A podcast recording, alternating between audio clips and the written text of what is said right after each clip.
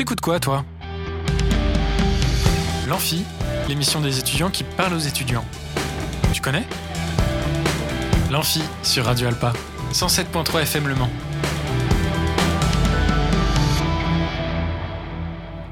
Bonjour à toutes et à tous, on est en direct sur Radio Alpa 107.3 et radioalpa.com. Bienvenue sur l'Amphi, l'émission des étudiants qui parlent aux étudiants. Aujourd'hui, nous avons l'honneur d'accueillir de nouveaux invités pour une discussion débat autour d'un thème. Et bien évidemment, nous accueillons Charlie Mathurin qui est avec nous ce soir. Le thème de ce soir, Mathurin? Eh bien, le thème de ce soir, c'est euh, le genre on va dire de manière très générale. On va, on va, on va préciser après. Euh, lance le débat, lance le débat. Je lance le générique, c'est parti. Quel Nous sommes sur le service. Mais oui, bien sûr, Vous n'avez pas honte. Mais qui allait Ne vous inquiétez pas, ça passer. Place au débat. Radio Alpa, 107.3 FM Le Mans. Puis, juste au-dessus, très légèrement de zéro. Faites mieux. Merci. Eh bien, salut euh, Maëlie, bonsoir à toutes et tous dans le studio, ainsi qu'aux gens qui nous écoutent en ce moment même. Alors, ce mercredi soir, dans Place au débat, on va aborder un sujet qui... On en parlait dans l'émission de la semaine dernière, un petit peu d'ailleurs, peu, que vous pouvez écouter et réécouter sur radioalpa.com d'ailleurs, est un peu une figure des sujets euh, qui se sont un peu émancipés, euh, qui ont pris un tournant, on va dire, dans ces dix dernières années, et qui sont bien plus sur la table depuis justement une dizaine d'années. Le genre, le sexe, les causes LGBTQIA+. Nous débuterons par définir ce sigle LGBTQIA+, définir le genre, le sexe, et donc les différences fondamentales qu'il y a entre les deux notions. Nous poursuivrons par présenter l'association Mancel Homogène, qui lutte contre les discriminations basées sur ces sujets-là. Puis nous terminerons par quelques questions un peu piquantes, telles que par exemple la place du genre dans le sport, l'abolition du genre, qui est un débat hein, très interne à la communauté d'ailleurs LGBTQIA+, ou encore l'aspect purement scientifique de la question, puisque euh, à chaque fois qu'on croise des gens, ils nous disent mais scientifiquement, ça vaut quoi? On répondra à la question, au mieux. Nous questionnerons donc tout cela avec euh, Rémi Rousiès et Sauvane de Siron, si je prononce bien, de l'association Mancel Homogène. Bonjour. Bonjour. Bonjour. Merci d'avoir accepté d'être avec nous ce soir. Nous sommes ici dans le studio de Radio Alpa, mais bien sûr également sur les réseaux sociaux, Maëlie, où vous pouvez interagir. Évidemment, vous pouvez donc interagir, poser des questions directement sur les réseaux sociaux, donc à Instagram, euh, amphi-du-bas Radio Alpa, donc amphi comme le début d'amphithéâtre, et le tiré du bas ou tiré du 8 pour celles et ceux qui veulent. Eh bien, commençons donc sans plus tarder. Présentez-vous, présentez-nous ce qui est homogène, ce que vous y faites. Euh, eh bien, Homogène, c'est une association. Donc, au départ, c'était le centre gay et lesbien, qui est aujourd'hui devenu euh, le centre LGBTIA+. Et euh, c'est une association qui est basée au Mans depuis 1996, donc euh, ça fait un petit moment déjà, qui euh, s'occupe principalement de la lutte pour les droits, de la de l'accompagnement pour les démarches aussi de toutes les différentes personnes qui sont concernées par ces questions. Et donc, en fait, on fonctionne par euh, différentes commissions. Certaines sont euh, basées sur euh, l'accompagnement en milieu scolaire, faire des interventions auprès des élèves. Euh, d'autres sont sur l'accompagnement pour les migrants, d'autres sont sur euh, le dispositif au moment qui cherche à mettre à l'abri euh, les personnes LGBT qui sont jetées dehors euh, quand ils sont jeunes notamment. Et puis on a également toute la, tout l'accompagnement pour les transidentités et les parcours trans. Ok. Et alors, euh, il me semble qu'il y a une. je pose la question parce que les problématiques sont pas les mêmes en milieu urbain et en milieu rural. Est-ce que vous pouvez nous dire deux mots sur les différentes problématiques qu'on peut distinguer sur ces deux plans-là? Alors pour résumer un peu, on a, euh, on s'est s'est rendu compte, ça fait un moment déjà, hein, qu'on s'est rendu compte que les campagnes avaient beaucoup beaucoup de demandes aussi. Il était beaucoup de demandes tout simplement parce qu'elles sont pas, c'est pas toujours facile de se déplacer dans les centres-villes. Euh, ils se sentaient souvent un peu, euh, bah, les oubliés un peu aussi souvent, mais dans plein de sujets en général hein, de toute façon, et que toute la communauté euh, LGBTI euh, s'est fait entendre de plus en plus dans les campagnes et euh, bah, le rôle d'Homogène a été de se dire euh, bah, on aimerait bien développer de plus en plus d'antennes dans les campagnes sartoises pour répondre aux demandes, pour accompagner au mieux, etc. Euh, donc il y a une antenne qui a été montée euh, dans la ville de Pont-Valin, au sud du Mans, voilà, pas très loin de Écomois, Mansigné, tout ça, euh, et qui a ouvert, qui a fait son inauguration en décembre voilà, et qui a des accueils conviviaux euh, tous les vendredis soirs, euh, et qui répond à une, à une véritable demande en fait euh, de, de se trouver dans un endroit safe aussi, de pouvoir poser des questions, et on a beaucoup aussi de parents qui viennent poser énormément de questions suite à leurs enfants qui ont fait un coming out ou D'accord, voilà. donc, Et alors, c'est une, c'est des problématiques, on va dire, similaires, mais qui doivent être, je sais pas comment, organisées différemment selon le cadre urbain ou rural, où il y a vraiment des problématiques distinctes qui y aurait en milieu urbain ou rural, qui n'y aurait pas, enfin, qui y aurait que dans un des deux milieux, par exemple. Hmm, je- A priori, pour l'instant, j'ai l'impression que les, les problématiques sont relativement les mêmes, si ce n'est qu'on peut-être on a plus la, la, la, la croyance, je dirais, c'est pas sûr que ce soit une vérité, mais la croyance qu'il y a beaucoup plus de solitude dans les, dans les milieux ruraux Ouais. que urbains. Donc beaucoup c'est, plus de gens qui vivent seuls dans leur maison, qui sortent pas, que- qui Donc, osent euh, pas aller euh, à la rencontre des gens et qui Peut-être la question de faciliter l'accompagnement est encore plus présente dans les milieux ruraux. quoi. Oui, c'est ça. C'est pour ça qu'ils aiment bien le- les accueils conviviaux. C'est pour ça qu'ils aiment bien organiser des événements et que c'est le but d'organiser de plus en plus des événements pour que les gens se rencontrent, en fait, et pas forcément des événements purement euh, militants LGBT. hein. Ça peut être vraiment de tout, Hmm. de façon à ce que bah, ils aillent à la rencontre euh, d'autres personnes. D'accord. Alors justement, durant cette émission, on va employer euh, un certain vocabulaire qui, je pense, est bon de redéfinir pour nos auditeurs, nos auditrices. Bon, euh, on, va, on, va, on va faire le tour du vocabulaire à redéfinir. que sont le genre et le sexe? Qu'est-ce qui les différencie fondamentalement? Et qu'est-ce que veut dire l'acronyme LGBTQIA+, parce qu'il y a beaucoup de gens qui, en fait, voient globalement de quoi ça parle sans savoir ce que ça veut dire. C'est vrai. Euh, pour le sexe, c'est principalement les caractéristiques biologiques, donc ça peut euh, s'attarder sur les. On peut s'attarder souvent sur les organes génitaux, mais on parle également de tout ce qui est chromosome, tout ce qui est euh, Hormonal. hormo- hormonal, récepteurs hormonaux aussi. Oui. le, donc ça, c'est vraiment le sexe biologique en général. Le genre, il y a deux choses. Il y a l'identité de genre, c'est la façon dont je me ressens profondément. Et euh, l'expression de genre, c'est la façon dont les autres me perçoivent.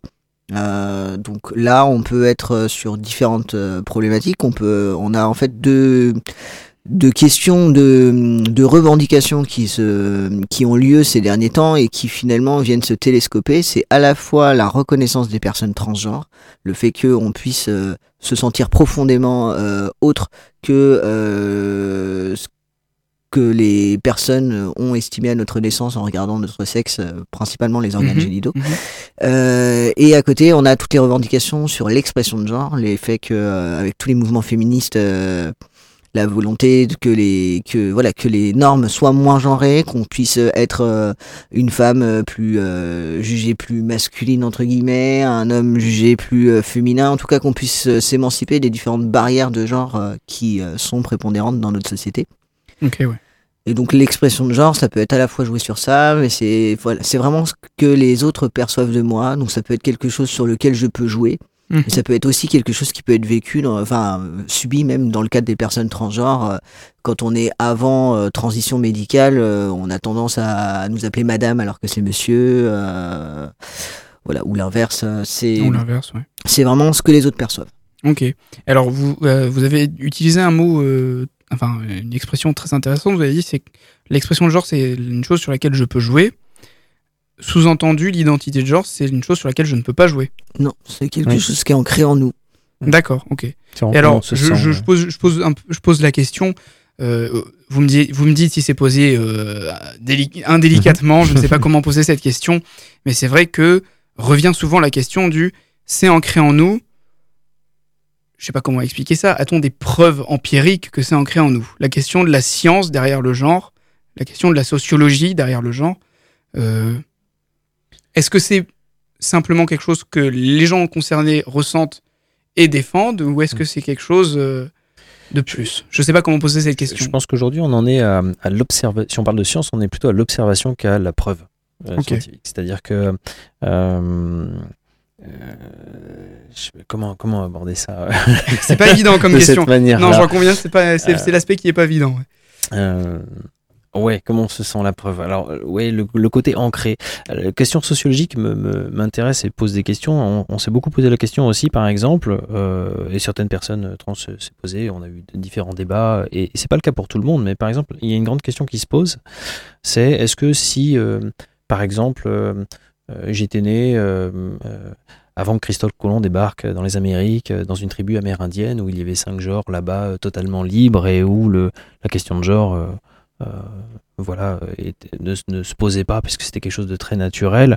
Euh, Est-ce que euh, à cette époque-là, j'aurais eu par exemple euh, les mêmes dysphories que je peux avoir sur le rejet d'une partie de, ma, de mon corps qui me Hmm. semble être trop masculin ou trop féminin en fonction de mon identité, comment je me sens L'influence des normes sociales. L'influence des normes sociales. Ouais. Voilà. Est-ce qu'aujourd'hui serait. Alors, c'est très difficile de répondre à la question parce qu'on ne le vit pas. Mais euh, sociologiquement, sur, sur, sur ça, c'est une question relativement intéressante, je trouve, qui lève le débat. C'est pour ça que je dis qu'on est plutôt à l'observation de ce que les gens ressentent, de ce qu'ils expriment. De, chacun. euh, on, on est 8 milliards sur Terre, mais on est 8 milliards d'individus uniques et évolutifs. Euh, et donc, ça veut dire que c'est vraiment propre à chacun. Euh, c'est donc très difficile d'apporter une preuve scientifique que pour Oui. l'ensemble. Et puis euh, la science s'intéresse souvent à ce qui l'interroge. Euh, un enfant de 4 ans qui joue au foot et qui crie à tout le monde euh, que euh, c'est un petit gars, euh, si sur ses, si à la naissance on avait décrété que c'était un gars, ça n'interroge personne. Personne lui va lui dire euh, mais est-ce que tu es sûr de ton identité de ton identité de genre On va lire des revues scientifiques pour savoir si c'est normal? Tout le monde trouve ça normal. Si en revanche euh, la personne en question préfère mettre les robes de maman, là tout d'un coup on va vouloir lire de- tout un tas d'articles pour savoir si oui ou non il est en âge de décider. Hmm. Et puis c'est très propre, euh, comme l'a dit Sovan, euh, aux différentes cultures géographiques et historiques. On a plein de- d'endroits sur Terre où euh, les enfants ne sont pas genrés euh, avant la fin de la puberté. On a plein de, de cultures où on va avoir 5, 6 genres, voire même on en a dans certaines tribus amérindiennes, on en a décrété plus de 40. Euh, en France, c'est vrai qu'on reste sur une très forte binarité, c'est soit t'es fille, soit t'es soit t'es garçon. Oui, la, la fameuse binarité euh, du genre euh, comme norme sociale qui est là depuis. Bon, j'ai pas fait de recherche. Si vous avez une date d'inclusion de la binarité sociale, euh, on, on Euh, prend. Principalement Mais- 19e siècle. 19e siècle. Bon, voilà. On va dire 19e siècle. Euh, je fais juste un petit, un tout petit rappel pour les auditeurs et auditrices parce que on pourrait, euh, on pourrait un, un peu s'y perdre. Là, on parle bien de genre et pas de sexe. Parce que scientifiquement, l'orientation sexuelle pas complètement expliquée euh, dans tous les cas, mais euh, c'est des travaux qui avancent et il y a beaucoup d'études qui sont déjà sur la table. Donc euh, là, on a euh, scientifiquement, on peut avoir au moins des débuts de réponse. Là, on parle bien de genre. C'est vrai que le genre, sociologiquement, il y a aussi des, des thèses hein, qui, ont, qui sont sur la base. Sociologiquement, c'est quelque chose qui... On sait que sociologiquement, il y a un genre, la question du genre est. Scientifiquement, c'est vrai qu'à ce jour, on observe, on se pose la question de est-ce qu'il y a un truc? Les preuves empiriques, on va dire, ne sont pas là. D'ailleurs, on se pose la question si euh, c'est un sujet tellement euh, complexe qu'on pourrait un jour en trouver euh, de manière aussi solide que 2 et 2 font 4. Mm. Mais euh, en tout cas, on observe et c'est peut-être aussi dans les prochaines années, justement, un sujet qui viendra sur la réflexion vraiment plus scientifique, euh, la question de la science du genre. Mais c'est vrai qu'actuellement, on est plus au stade de l'observation et au stade de, des études sociologiques, on va dire. Alors, qu'est-ce que veut dire, juste avant de passer un peu plus dans le cœur du débat, qu'est-ce que veut dire LGBTQIA Eh ben, euh, le L, c'est pour lesbienne. Euh, G, c'est pour gay. Le B, pour bisexuel. T, c'est donc toutes les personnes trans. Voilà. Le I, pour intersexe. Et A, c'est principalement aromantique, asexuel. Et Q, c'est queer, donc qui est à l'origine une insulte qui a été que la communauté s'est réappropriée et qui souvent est mis en avant pour euh, parler principalement de toutes les personnes qui sont en dehors des normes de genre et des normes de sexualité. Ok, d'accord. Euh, alors bon, euh, lesbien, gay, si, si, je, si, si, je les, si je les refais dans l'ordre, Mhm. euh, lesbien, gay, euh, bi, si je peux utiliser les acronymes, enfin Oui, les, oui. les diminutifs, lesbien, gay, bi, trans, queer, intersexe, Oui, ça pose et aromantique, asexuel. Et le plus, ça veut dire euh, bah, Parce qu'il y en a tout le plein reste. d'autres derrière. Donc, euh. D'ailleurs, il y a un deuxième Q aussi pour questioning, juste en, en questionnement. Oh, Enfin, il y a- il y a- je a- connaissais pas, mais bon, Voilà. ok. Donc euh, après, euh, bon, là, on va pas développer à l'antenne, mais si vous êtes curieux de savoir ce que veut dire intersexe, de ce que veut dire Oui. euh, trans, de ce que veut dire précisément queer, de, enfin voilà, si c'est à vous, si c'est des questions qui vous rendent curieux, on a un outil magnifique qui s'appelle Internet. Vous aurez vos réponses dessus, vous inquiétez pas. Mais maintenant que nous savons dans quoi nous nous engageons pour cet échange, nous pouvons euh, faire peut-être un petit historique de rap- rapide des droits euh, LGBT, on va diminuer l'acronyme pour que ce soit plus simple à l'oral, des droits LGBT en France, nous dire aujourd'hui aussi quels sont les problèmes que la communauté peut rencontrer. Alors, par contre, on commence et qui commence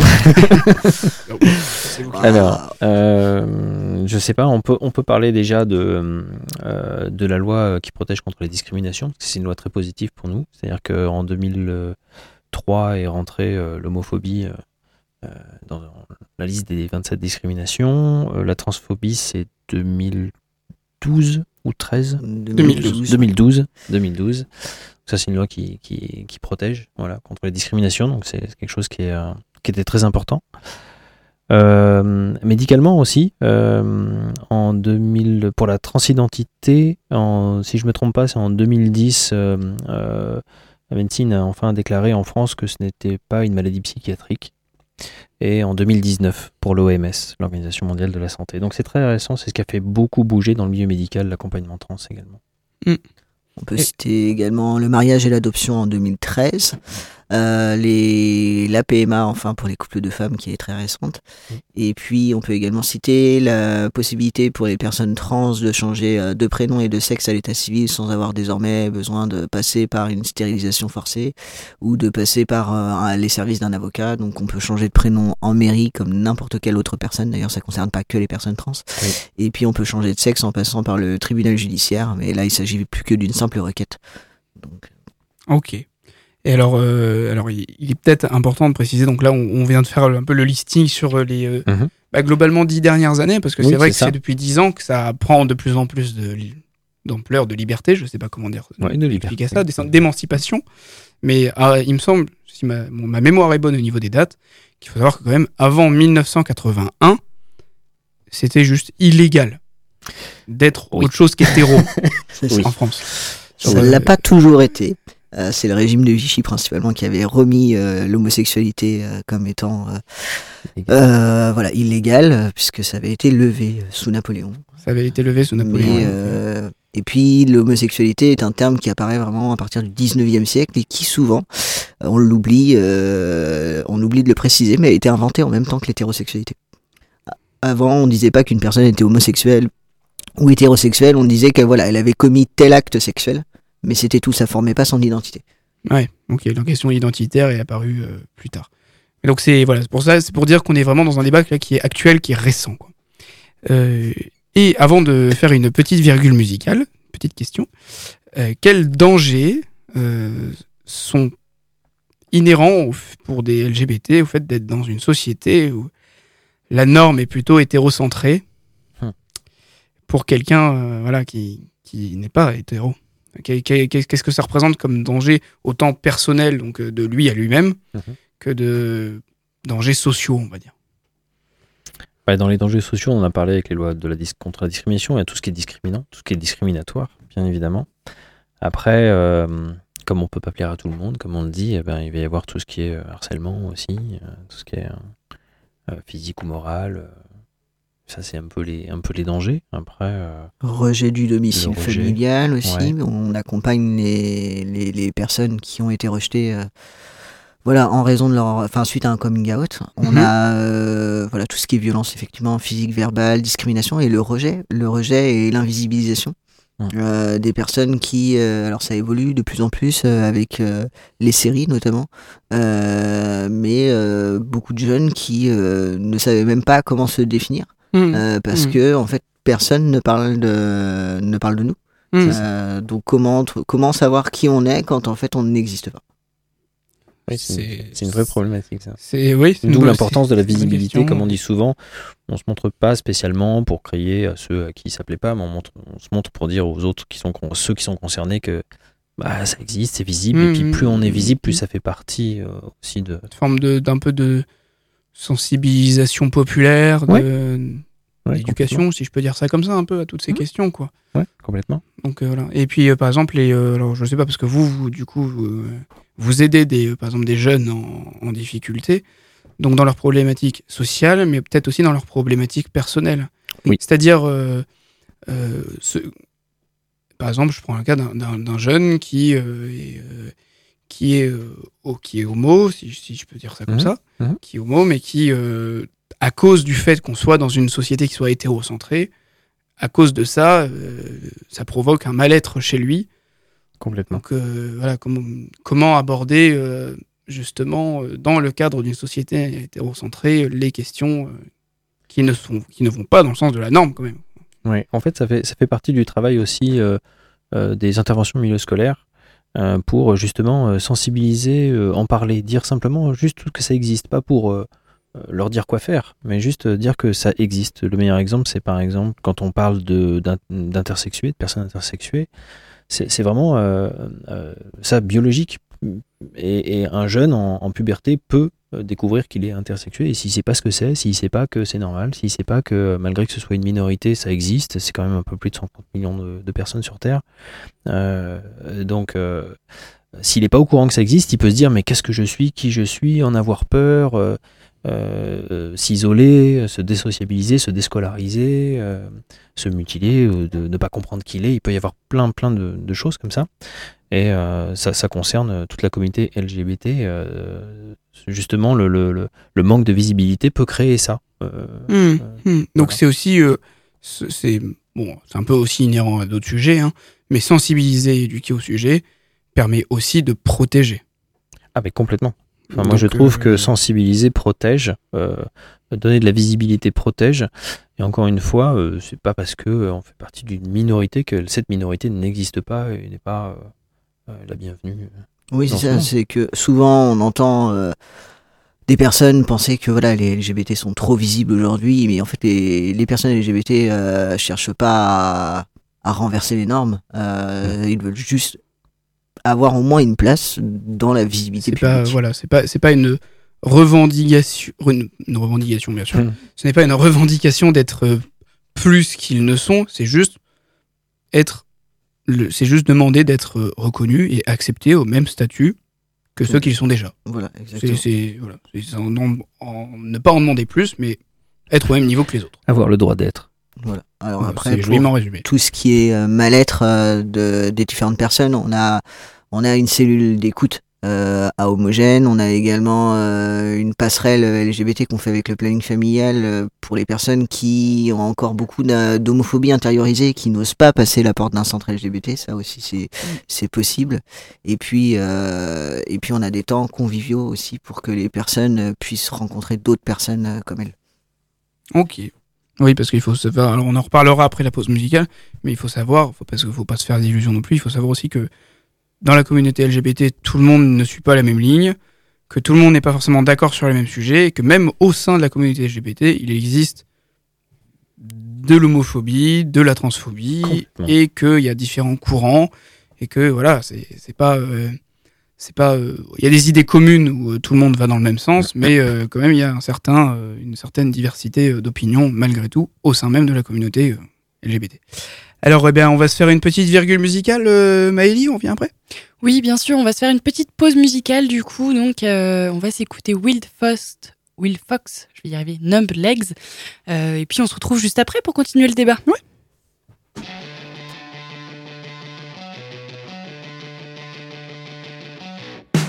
I start starting up tonight. Wake up, wake up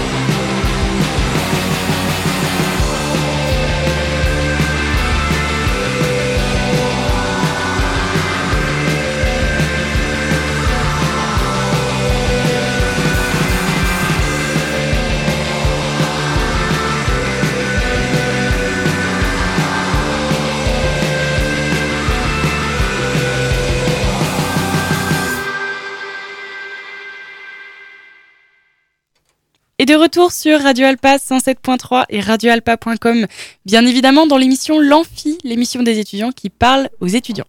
Alors c'était un son qui s'appelle Wild Fox de Numb Legs. Et nous sommes toujours avec Mathurin pour un débat ce soir. Mathurin. Ouais, en effet, bienvenue, euh, re-bienvenue pour ceux qui étaient déjà là, mais sinon bienvenue sur les ondes de Radio Alpa dans l'amphi, effectivement, pour ce débat qui aujourd'hui s'intéresse aux questions du genre, du sexe, de la communauté LGBTQIA+. N'oubliez pas de réagir, d'interagir sur les réseaux sociaux, Maëlie. Oui, évidemment, n'hésitez pas. Donc, c'est un débat qui peut poser des questions. N'hésitez pas à nous envoyer des messages pour poser des questions directement aux personnes qui interviennent. Et, euh, donc, je rappelle l'Instagram, amphi-du-bas Radio Alpa. Amphi comme le début de amphithéâtre et le tiré du bas ou tiré du 8 pour celles et ceux qui veulent. Eh bien, euh, je fais un petit récapitulatif pour celles et ceux nous rejoignant de ce qui a été dit durant la première partie de ce débat. Donc, euh, on accueille l'association Homogène au Mans, qui est le centre euh, LGBT, donc qui aide euh, toutes les personnes qui sont dans le besoin euh, à ce niveau-là, qui ont des cellules d'écoute et qui s'occupent de toute cette question-là pour, on va dire, la Sarthe. On a évoqué la problématique rurale et essentiellement le fait que le fait peut-être il y a plus d'isolement en ruralité que donc l'écoute et l'accompagnement étaient une problématique supplémentaire, peut-être plus forte encore qu'en milieu urbain. Euh, on a défini donc le sexe qui est purement biologique, donc c'est euh, bon, ça peut être le sexe, euh, l'organe génital, mais c'est aussi tout ce qui est les hormones, les récepteurs hormonaux, tout ce tout ce genre de choses. Le genre, donc là qu'on a vu que d'un point de vue scientifique c'était plus de l'observation pour le moment, qu'il y avait la question sociologique par contre elle qui était sur qui était sur la table, et donc là qui était plutôt dans l'identité de genre, donc comment on se définit dans l'expression de genre, ce que les autres perçoivent de nous. On a aussi redéfini LGBTQIA+, donc lesbienne, gay, gay, pas gay, lesbienne, gay, bi, trans, queer, intersexe, asexuel, aromantique, et le plus c'est pour euh, tous les autres. Et, en gros, C'est vrai qu'il y en a un paquet derrière.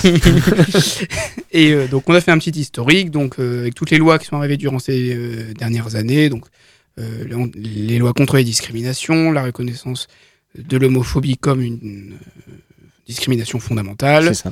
euh, le mariage par exemple, le mariage euh, homosexuel en France depuis 2012-2013, 2013. la transidentité aussi, qui n'est plus reconnue comme maladie depuis 2019 par l'OMS. Mhm. Donc euh, toutes ces choses-là. Les problèmes, bah, c'est les problèmes du fait qu'on est dans une société euh, assez hétérocentrée, donc euh, comment s'intégrer dans une société qui euh, a du mal un peu encore à, à reconnaître le fait euh, de ne pas être soit homme, soit femme et euh, aimer le sexe opposé, Mhm. puisqu'il s'agit essentiellement de ça finalement. Donc, euh, et puis tous les problèmes internes que peuvent euh, se poser euh, les gens. Donc, on, a, on en a conclu que la sensibilisation et l'éducation à ce sujet était le meilleur moyen de protéger les gens. Voilà, donc nous avons parlé de tout ça dans la première partie, et toujours, du coup, pour, en- pour parler de la suite, parmi nous, dans le studio de Radio Alpa, Rémi Rousiès et Sovan de Siron, de l'association, du coup, celle Homogène, qui, entre autres choses, donc, lutte contre les discriminations fondées sur le genre et le sexe. Vous êtes toujours avec nous, il me semble, puisque C'est vous ça. êtes en face de moi. Oui, c'est ça. Et donc, poursuivons notre échange avec, avec cette question, un peu piquante. Attention. Faut-il abolir le genre? Ah, alors ça, c'est la question qui fait débat dans la communauté. C'est la grosse question. euh, voilà. Alors, beaucoup de personnes de la communauté trouvent que finalement, si je résume, il est à la fois bien et bon, et il faut respecter chacun et chacune dans son unicité et reconnaître l'unicité euh, de chacun et chacune. Mais qu'en même temps, finalement, on définit tellement de genres différents que l'on crée des cases. Mhm. Alors qu'à la base, quand même, le but, c'est qu'il y en ait moins, juste pour que justement, il y ait plus de rassemblement. En gros, hein, ou presque. Donc du coup, la question qui se pose, c'est que bah, du coup, euh, finalement, euh, ça règle le problème si on abolit le genre Faut-il abolir le genre? C'est la question. Ah, c'est une grande question. Par contre, tu as dit quelque chose de vraiment super important au point de vue des cases. C'est vrai que plus ça va, plus il y en a, et plus on se demande si à la base on voulait qu'il y en ait moins. Et euh, je trouve que c'est hyper intéressant comme question parce que euh, on, on s'est rendu compte au fur et à mesure, en tout cas je vais parler à titre personnel, je me suis rendu compte parce que j'accompagne beaucoup de, de jeunes et de moins jeunes justement dans tout ça de par mon métier. Euh, et euh, il y, a- il y a vraiment des personnes qui, quand ils vont trouver une case qui leur correspond, ils vont pouvoir s'identifier ça va leur faire du bien de se dire ah j'appartiens à quelque chose je suis pas euh, l'extraterrestre du coin ou je suis entre guillemets avec des gros guillemets normal enfin Mhm. voilà ça leur fait du bien il y a des gens qui vont avoir besoin vraiment de ça Euh, et il y a d'autres- personnes qui, du coup, le- le- la case va enfermer. Et quand on regarde bien, une case enferme de son nom. hein, c'est- hein, voilà, on est en cage, en cage, en case, ça fait un peu ça. Euh, vraiment enfermé. Et je trouve vraiment qu'on devrait définir euh, ça un petit peu autrement. Euh, euh, de mon point de vue, j'ai un peu le sens de dire que euh, bah, ça serait plutôt un début de chemin, une case. C'est-à-dire, tiens, je me reconnais dans ce, dans ce, dans cette définition-là, en tout cas, peut-être pas à 100%, mais ça je me sens plus concerné par cette définition-là. Et dans cette définition-là, je vais faire mon propre chemin individuel dedans. Donc, euh, et puis, il y a une autre chose aussi, c'est que à force d'avoir de plus en plus de cases, au finalement, ça deviendra tellement ridicule qu'on pourrait avoir 8 milliards de cases, vu qu'on est 8 milliards sur scène, sur, sur Terre, je veux dire. Sur scène, c'est joli le lapsus. et euh, toutes ces questions-là sont hyper intéressantes à débattre, justement, et à se poser. Je pense pas qu'il y ait une vérité là-dessus. Bah, disons que les personnes parfois voilà ont besoin d'un mot effectivement pour euh, pour se définir mais sans sans voilà sans chercher à s'enfermer. Euh, moi je, je je rejoins assez Sauvan sur la la question du chemin. Moi je parle plutôt en termes de curseur euh, pour montrer qu'en fait on a différents curseurs en nous hein. on a notre orientation euh, sexuelle notre orientation affective notre orientation professionnelle notre identité de genre enfin il y a plein plein de choses quoi et, euh, et en fait, ces curseurs, euh, bah, on peut les placer. Déjà, quand on les place, on souffle, on souffle un peu mieux, on arrive à se définir. Mais on peut les bouger aussi. Euh, on n'est pas enfermé euh, à vie. euh, C'est pas un diagnostic médical euh, dans lequel ça y est, c'est fixé. Et donc ça bouge en, ça bouge en permanence.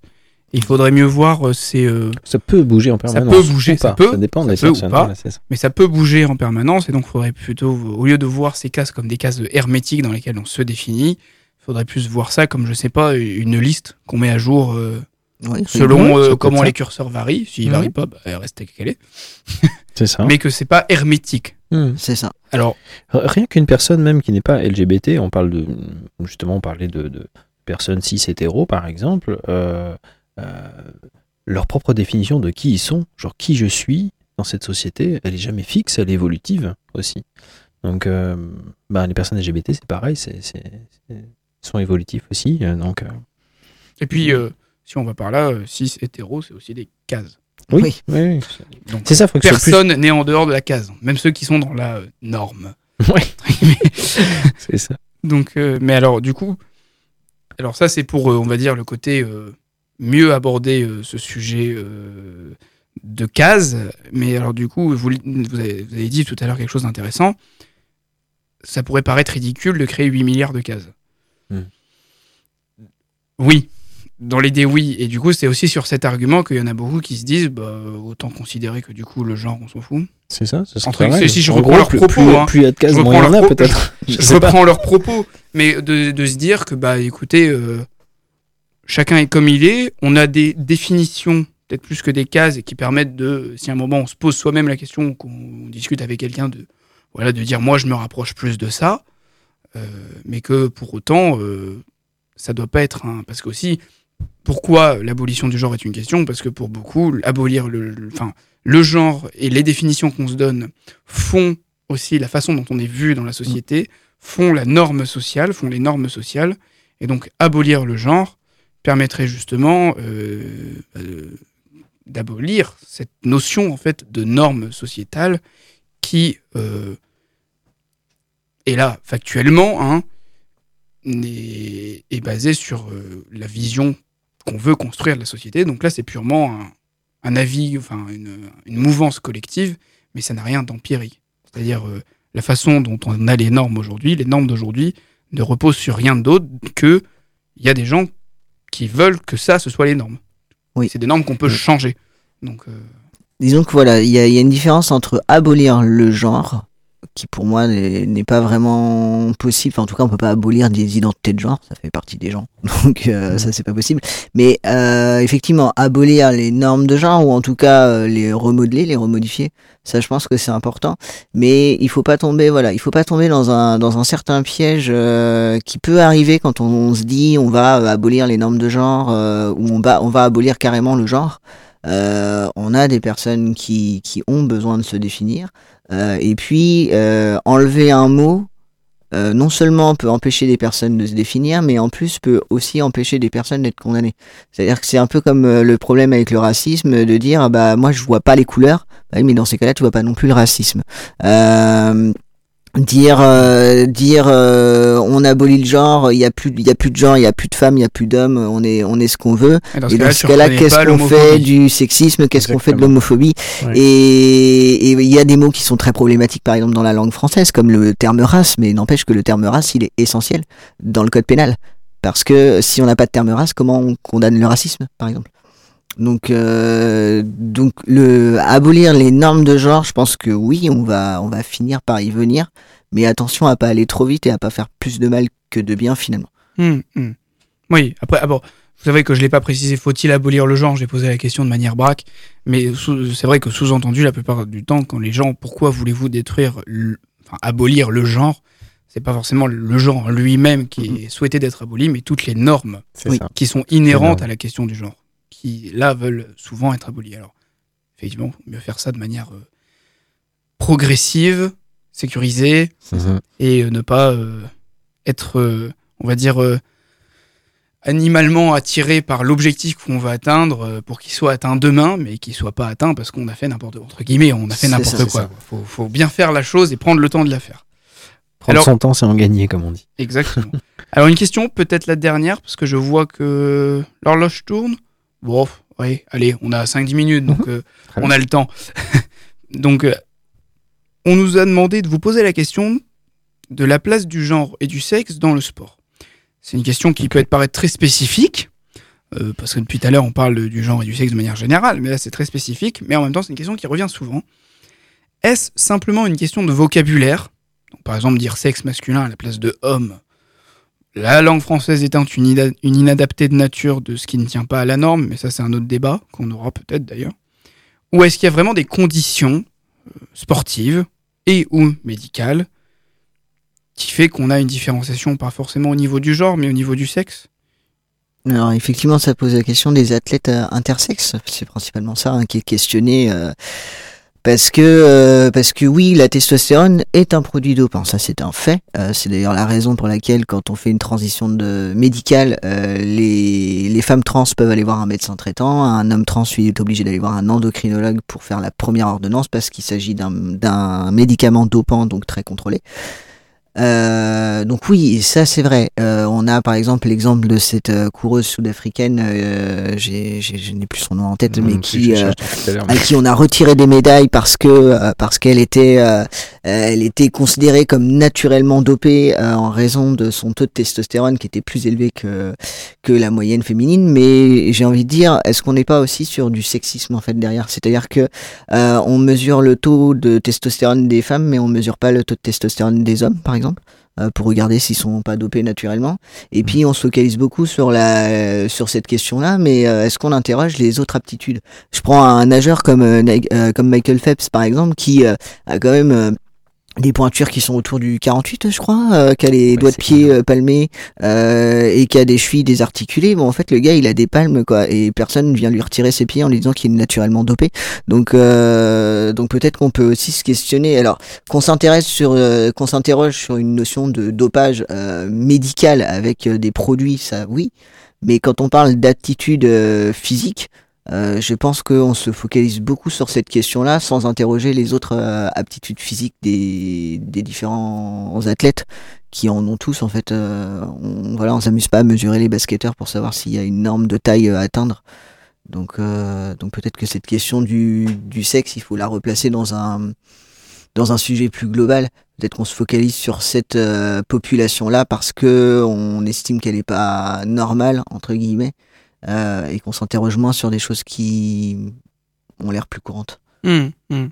Et puis c'est vrai que bon alors euh, bon c'est vrai que ça pose surtout la question des, intersexes et dans une autre mesure mais aussi des transgenres Euh, dans la mesure où et ça c'est vrai hein, on peut pas l'ignorer d'un point de vue aptitude physique et sportive il y a une différence biologique au niveau des sexes pour le coup et là, je parle pas juste des sexes, euh, une fois de plus, à l'an- à l'antenne, je ne parle pas juste de qui a quel organe. hein. Je parle aussi bah, des hormones, on parlait de la testostérone. Euh, par exemple, euh, un homme trans qui prend de la testostérone, de fait, développera des aptitudes qui sont pas différente en fait significativement des hommes pas trans. Ouais, Les les, hommes hommes cis. si, les, Donc, il y hum, aurait- Même d'un point de vue biologique et aptitude, aucune objection à ce qu'un homme trans soit, euh, vulgairement, hein, chez les hommes. Non, complètement. Donc, et, puis, euh, et puis, de toute façon, un homme trans, même euh, qui serait, euh, on pourrait dire, euh, surdopé parce qu'il prendrait trop de testostérone, de toute façon, le corps, quand il estime qu'il y a trop de testostérone, il les transforme en oestrogène. Donc, il n'y a même pas de débat à, Hmm. à ce niveau-là. C'est-à-dire que un homme trans, il est dans la norme euh, des autres hommes, euh, donc y compris les hommes cisgenres. Mais après, une fois de plus, bon, et là on en revient à la question sociale. Pourquoi? Parce que même si on normalise ce fait, eh ben, euh, on va entendre euh, la norme sociale qui va dire euh, Ah, mais regardez cette personne. on dirait, je, je prends la, la phrase vulgairement dite, La phrase hein, type. on di- la phrase type, Hmm. on dirait une femme, pourquoi elle est chez les hommes? Et du coup, ça ferait que bah, on saurait pourquoi elle est chez les hommes et qu'il y aurait un risque de stigmatisation. Voilà, c'est bon. Il y a toujours aussi cette problématique sociale qui revient forcément dans le sport Avec- parce que même quand on a réglé les questions purement sportives, on va dire, bah derrière il y a la question sociale qu'on peut pas ignorer. Donc euh, bon, il y il y en a même d'ailleurs qui se posent la question du, du coup, bah, euh, qui se disent, bah, euh, on, met la personne, par exemple, si c'est un homme trans, euh, chez les hommes, entre guillemets, et on, puis on, s'en- fout. Enfin, je veux dire, c'est pas une, on, soulève pas la, la, question du genre et cette personne est traitée euh, de la même façon que les hommes euh, qui ne sont pas trans. Et puis voilà quoi. Entre guillemets. euh, là pour le coup, pour le coup, vraiment faire du genre quelque chose entre guillemets où on s'en fout. C'est ça. Alors ce serait bien. Malheureusement, si, Ça serait bien. si ça pouvait euh, être le cas, et puis si ça pouvait concerner que les personnes trans, parce que euh, le, le genre dans le sport, euh, c'est un très long débat. Mm. Ne serait-ce que l'expression de genre qui est très contrôlée. C'est ça. euh, voilà, on voit le nombre de tenues euh, pour les femmes qui sont complètement inadaptées pour leur sport, mais c'est juste qu'elles sont jolies. Il suffit de voir les, euh, les jupes des tennisman, euh, enfin des tenniswomen, euh, qui sont parfois euh, qui les empêchent d'avoir certains mouvements, mais c'est juste c'est sexy à la télé. Où je prends des sports comme le beach volley, où, même au niveau du comité olympique, il y a un certain euh, nombre de centimètres carrés euh, de maillot de bain qu'il faut pas dépasser. Euh, ça n'a rien à voir avec la discipline. Donc euh, il y a la, Il y a du boulot. il y a du boulot. un mot, un mot de la fin peut-être, euh, messieurs, par, mesdames, messieurs, par rapport à, à homogène, par rapport à, au débat, par rapport à ce que vous voulez. Un mot de la fin, c'est vous qui, vous avez la parole. Euh, je sais pas par rapport à Homogène et au, au- au centre en lui-même, euh, savoir que c'est euh, euh, vraiment ouvert à toutes et tous, pas seulement aux personnes LGBTI+. Euh, J'ai eu le cas, euh, surtout dans, le, dans les campagnes, ensuite, qui me disait mais je me sens pas légitime à venir parce que euh, je suis pas euh, dans la communauté, mais par contre, moi j'aime bien lutter contre les discriminations et puis j'aimerais bien être bénévole. Est-ce que j'ai le droit de venir? Ah oui, complètement en fait. Faut pas oublier que dans, la, dans toutes les lettres, il y a un A qui signifie allié ou ami. Donc, bien évidemment, tout le monde est les bienvenus. On est toujours en recherche de, de bénévoles pour avoir encore plus de visibilité, pour avoir- avancer encore plus. On a plein de personnes bénévoles à l'assaut qui sont pas euh, de la communauté, euh, oui. qui sont ou qui sont pas directement concernées. Et puis euh, d'ailleurs cette année, euh, pour la marche des fiertés, on a envie de mettre les alliés en valeur. Oui, Euh, c'est hyper important. Ah, c'est, vous, vous, vous- tant qu'on est à l'antenne, vous avez la date de la marche des fiertés de cette année? 3 juillet, je crois. C'est Enfin, c'est le le, premier sam- le premier samedi de juillet. premier, Premier samedi de juillet. ouais, premier samedi de juillet. Ok, bah, à l'antenne, 3. vous, vous enregistrez. Marche des Fiertés, premier samedi de juillet au Mans. Voilà, On n'a pas la date, mais c'est vers le pro- premier, C'est le 2 un ou ou 3. Deux ou trois, Je crois que c'est le un, je- Ah, c'est le premier samedi. C'est le premier samedi de juillet. Eh bien, merci, euh, Rémi Rousier et de Siron, d'être venus sur les ondes de Radio Alpa 107.3 FM Le Mans pour l'amphi. Je rappelle que vous êtes donc de l'association Mancel Homogène qui lutte, entre autres choses, contre les discriminations fondées sur le genre ou le sexe et qui euh, sensibilise et qui ouvre euh, à l'écoute euh, quiconque euh, souhaiterait euh, venir et quiconque en a besoin ou en a envie. Exactement. Merci à toutes et à tous à l'antenne d'avoir écouté cet échange. Et Maëlie, avant de te rendre l'antenne, je dois confesser quelque chose, quelque chose de triste. Je quitte l'amphi prochainement. Il y aura bientôt plus de débats dans l'amphi. Sur proposition de la direction d'antenne, j'ai accepté de reprendre ces débats sous forme d'une émission autonome qui porte le même nom, en place au débat, j'ai visé dans l'originalité. Tous les jeudis soirs, dès le jeudi 2 mars, euh, à partir de 20h. Donc rassurez-vous, nous aurons toujours l'occasion d'échanger, mais autrement, dans une autre émission, donc tous les jeudis à partir du 2 mars à 20h. Je serai accompagné d'une nouvelle comparse, Églantine Lévesque, qui a très gentiment accepté de m'accompagner dans cette nouvelle aventure. Mais, mais parce que je vais pas partir quand même comme un voleur, hein, Bah oui. je ferai un ultime débat dans l'amphi, le dernier de l'émission, et ce sera vendredi prochain, le 17, toujours à 19h. Et ben pour la peine, je vous garde le secret sur le sujet de ce dernier débat qui sera dans l'amphi vendredi prochain.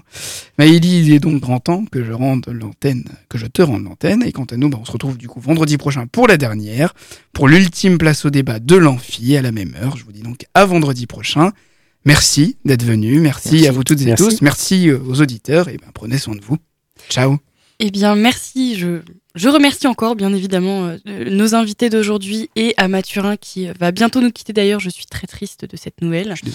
C'est pas grave. Et euh, pour enlever le suspect, c'est bien le samedi promis. J'ai vérifié. Ah, c'est bien le, Ouais, bien le 1er samedi juillet. Donc, c'est 1er juillet. Voilà, c'est ça. En tout cas, merci donc pour ce, cette, euh, cette belle chronique débat, euh, toujours aussi intéressante au niveau des, des sujets. Et ben écoutez, euh, sur, euh, sur ces belles paroles, je pense qu'il est euh, l'heure de se quitter aujourd'hui. C'est déjà la fin de cette émission, mais on se retrouve demain. Euh, pour une nouvelle émission de l'Amphi. En tout cas, j'espère que ça vous a intéressé, chères auditrices et auditeurs. N'hésitez pas à nous donner des idées de débat si vous souhaitez, et des discussions euh, ou discussions si vous aimeriez euh, entendre. Envoyez-moi un message. Enfin, si vous venez, euh, vous voulez passer, euh, faire un petit mot à l'amphi, parler de votre passion, parler de ce que vous aimez. N'oubliez pas que l'amphi est une émission créée pour laisser la parole aux jeunes, aux étudiants, à tout le monde en fait. Donc alors profitez-en. En attendant, j'ai plus qu'à vous souhaiter une bonne soirée, un bon appétit et je vous dis à demain. C'était cool, non? C'était l'Amphi, l'émission des étudiants qui parle aux étudiants sur Radio Alpa. 107.3 FM et radioalpa.com.